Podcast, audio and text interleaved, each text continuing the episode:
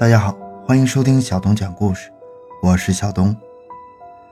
一九八八年，山西一家私营煤矿中挖出了一种神秘地带放射性的金属物体。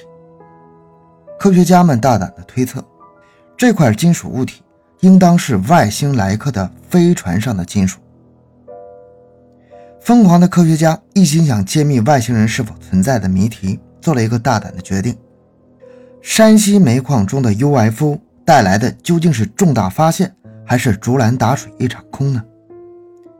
科学家想用什么来证明自己的猜想？我们来一起听一听山西煤矿 UFO 事件。回到现场，寻找真相。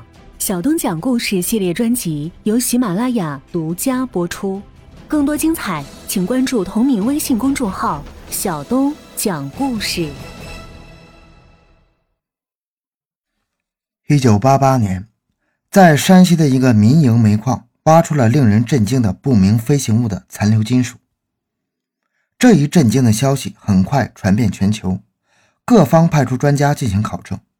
据当时挖煤工人的阐述，在挖到深处的时候，设备遇到了阻碍，无论工程怎么样进行，无法再前进一步，并在靠近这些金属的时候，人会出现短暂的昏厥现象。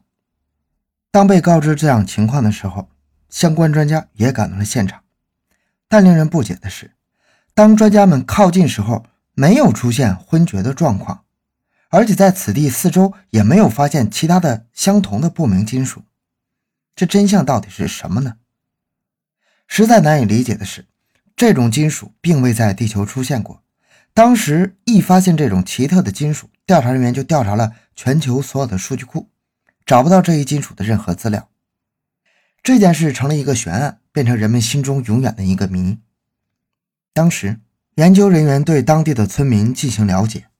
有意思的是，据当地村民介绍，在他们的祖辈时，此地唯一石庙，并告诫后辈们不要在此动土建宫。当地村民也谨记先辈的教训，在此地周围从未修建过任何建筑。后来，此地的煤矿。被一位私人老板买下来进行开采，纵使多年的开采，此地的煤矿也并没有出现任何枯竭的状况。这也是这一老板长期在此并未离去的原因，并且他也确实有很好的经济效益，带动了当地的经济发展。了解完这一情况之后，科学家们又对这个金属进行了分解，在多种化学试剂下，这个金属没有显现出该有的特性。各国科学家们再次聚会在山西，对该金属进行剖析，结果一样不如意。当时的一位在金属属性研究方面赫赫有名的科学家李前锋提出一个大胆的猜想：是否是外星人留下的残骸呢？这一猜测一经说出，立刻轰动了全球。科学家李前锋不是寻常的人，这个科学家一直有“疯子”之称。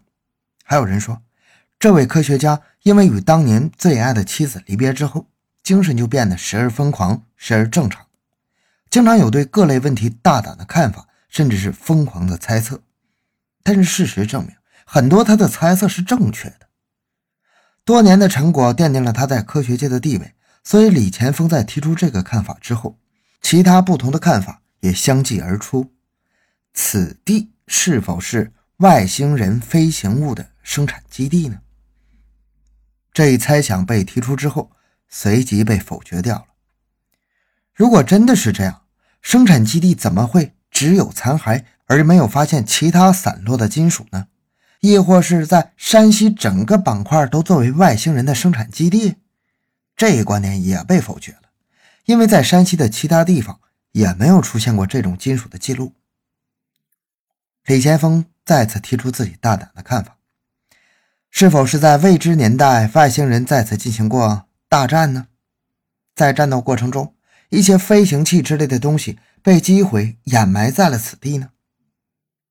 这一想法提出来之后，科学家们就把注意点转移到了金属的构造上，开始尝试着打开金属残骸。科学家们在李前锋的带领下，联系了当地的政府机关，临时搭建了真空研究室。所有的科学家都进入真空地带，对金属进行切割，其目的在于了解金属内部是否可能存在外星人的尸体。可是，在切割过程中，他们遇到了麻烦。以当时的切割技术，这种金属很难完美的被切割开来。但如果中间真的有猜测中的外星人的尸体，放弃切割，那就意味着失去了绝佳的时机。那也给世界探索 UFO 的进程那带来很大的损失啊！李前锋心有不甘，绝对不能因为切割的问题停止这一发现。老李啊，这样直接切割下去会破坏金属的完整性，得不偿失啊！还要继续吗？带头切割的科学家老陈不得不停止手中的切割机。因为这个损失他自己也是无法估量，而且无法负责的，所以他就问问李前锋的意见。李前锋一直在沉思，听到问话，立马上前一把抢过切割机，推开老陈，说道：“让我来。”在场的所有人都明白了，这个李前锋又开始发疯了。切割机在李前锋手里依旧嗡嗡地运行着，他看着眼前的金属，本来也是无从下手。但是，一想到真相就隐藏在眼前，他又觉得不得不将这块金属切割。要要不就放弃吧，弄回实验室好好研究一下。这时，老陈发话了。